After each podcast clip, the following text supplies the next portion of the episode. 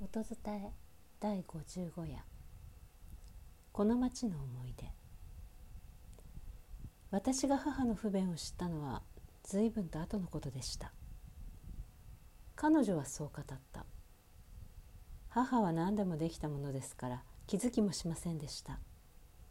父がよく母を手伝いましたからそのためもあるのかもしれません。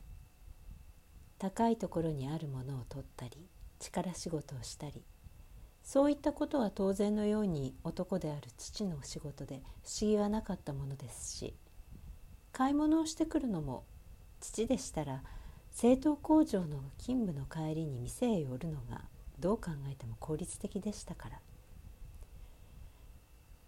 郵便局での仕事もテキパキとよくこなしておりました。ほとんどの業務が全自動化され専用のドロイドも運用されネット上で大概の手続きを済ませることができましたので当然と言われれば反論はできませんけれども。それでも女一人でカテゴリー A の郵便局を切り盛りするのにはそれそれなりの能力が必要なものです。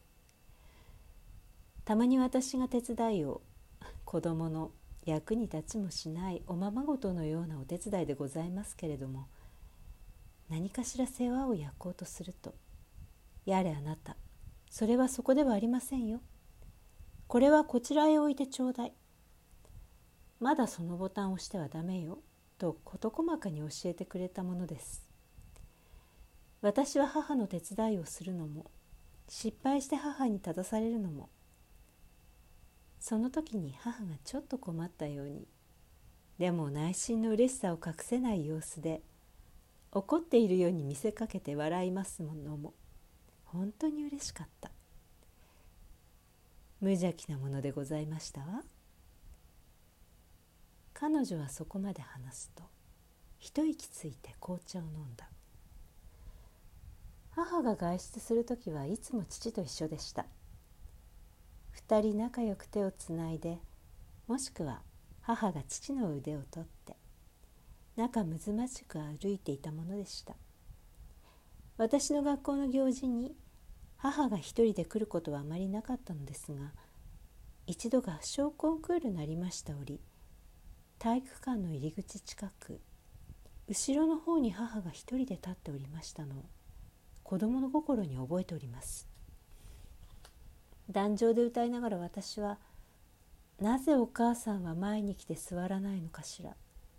私の歌が変だから恥ずかしくて前に来ないのかしら」と少し拗ねてしまったものです。そしてあの運動会。父が出張でどうしても来られず母が一人でやってまいりましたあの運動会。小学校の100周年の授業やら何やらで100年前の運動会を再現しようとそういう試みがあった時でした。借り物競争ご存知？紙に書いてあるものを運動場の中から見つけて持ってくるのです。親と子供の2人1組。私は出走出走者でしたので母を引っ張ってスタート地点に立ちました。今思えば母は少し困った様子だったわね。私の引いた紙にはバラと書かれておりました。母は「ねえあなた何て書いてあるの?」と私に聞きました。私はお母さんにも読めない漢字があるのだなと驚きそして得意な気持ちになって「お母さんこれはバラよ。バラと読むの」と教えてあげたのです。難しい漢字を知っているのねと母は私を褒めてくれました。でも私にはこの運動場のどこにバラがあるのか全く分かっていなかったのです。そうしましたら母が「校門の横に野バラが咲いているわ。それを持ってきましょう」と私に言いました。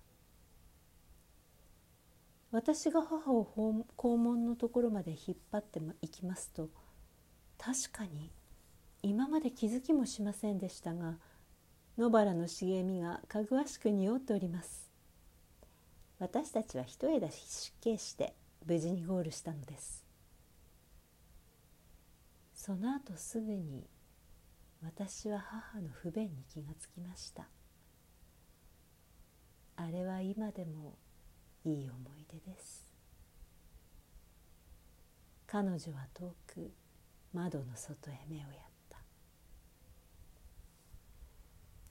この町の思い出作菅井栄この町に手紙は来ないより音伝え中山優子でした。明日はこの町の来訪者をお届けします。